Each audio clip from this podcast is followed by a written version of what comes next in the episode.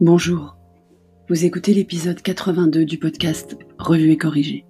Cet épisode est tiré d'un billet publié le 13 mai 2020 et s'intitule Le ou la Covid. L'Académie française prend son rôle très au sérieux. Nous sommes donc au troisième jour du début du déconfinement. Les Françaises et les Françaises se mettent doucement à sortir, faire du shopping, aller chez le coiffeur et continuent à parler du Covid.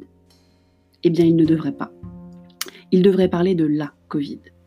Quand j'ai vu passer l'info sur mon fil Twitter, j'ai été chercher l'explication que je vous livre. Je cite Covid est l'acronyme de Coronavirus Disease, et les sigles et acronymes ont le genre du nom qui constitue le noyau du syntagme dont ils sont une abréviation. On devrait donc dire la Covid-19, puisque le noyau est un équivalent du nom français féminin maladie. Fin de citation, précise l'Académie française dans un communiqué. Donc la Covid, parce que disease égale maladie et non pas le Covid parce que coronavirus.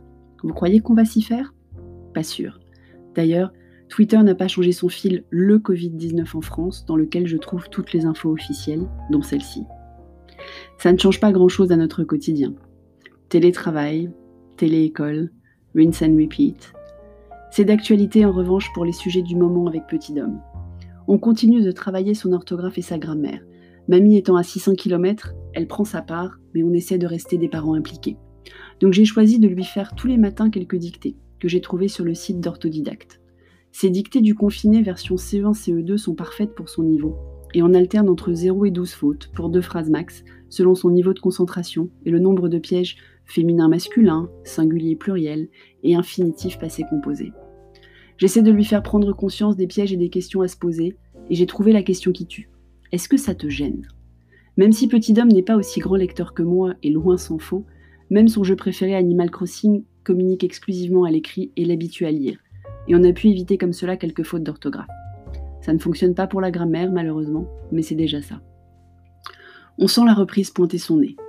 Je n'ai pas dans mes clients de restaurateurs ou petits commerçants durement touchés par la crise ou encore fermés.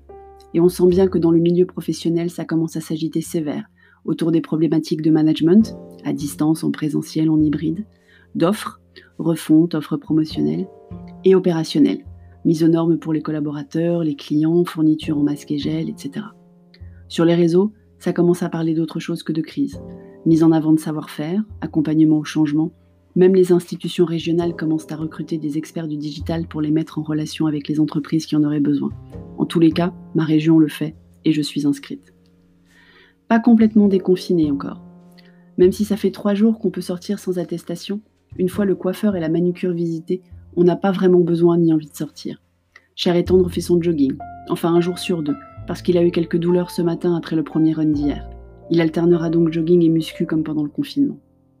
Quant à moi, les deux sorties de lundi et les colis à descendre chercher hier, je suis au troisième étage sans ascenseur, m'ont rappelé que certains muscles n'avaient pas fonctionné pendant 55 jours. 55 jours sans courbature donc, ça ne m'avait pas manqué. Il faut que je me repose maintenant. Merci de m'avoir écouté. Si vous écoutez sur Apple Podcast, surtout laissez un commentaire avec vos 5 étoiles et sur toutes les plateformes de balado-diffusion, abonnez-vous et partagez.